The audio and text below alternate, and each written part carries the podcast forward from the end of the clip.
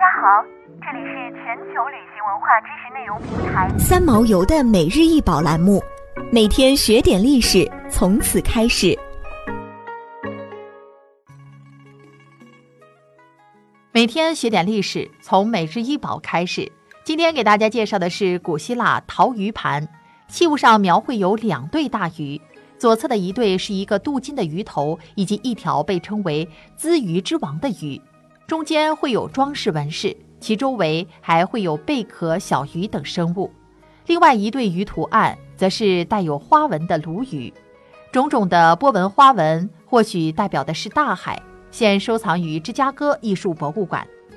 希腊陶器质地松软，工匠们会在陶瓶上施一层薄釉，烧成后再细细打磨，使陶瓶表面发出一种皮革般的光泽。希腊陶瓶分为黑绘式、红绘式和白底彩绘三大类型。这件鱼盘属于红绘式，在制作上把陶瓶全部施上黑彩，然后画出图案，再把其形象内部的黑彩剔掉，形成黑底红彩的形象。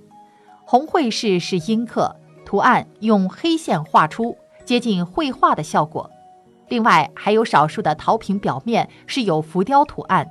有的是简笔白描人物，有的还是高浮雕，有的在浮雕上加彩绘，都是非常特殊的做法。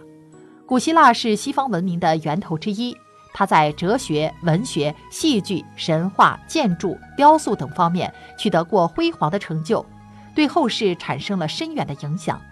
在古代希腊，陶瓶没有我们想象的这么珍贵。他们的地位就如同你化妆台上的一个香水瓶，或者橱柜里的器皿、酒柜里的酒瓶子，甚至一个装水的水桶。因为希腊有非常优质的粘土，因此陶瓶制造业非常发达。古希腊人用它们来盛酒或者油，比较小的就用来装化妆品或者香料，一些分量大的就用来盥洗梳妆。其次还有一些是随葬用的。这一点和东方有相似之处。想要鉴赏国宝高清大图，欢迎下载三毛游 App，更多宝贝等着您。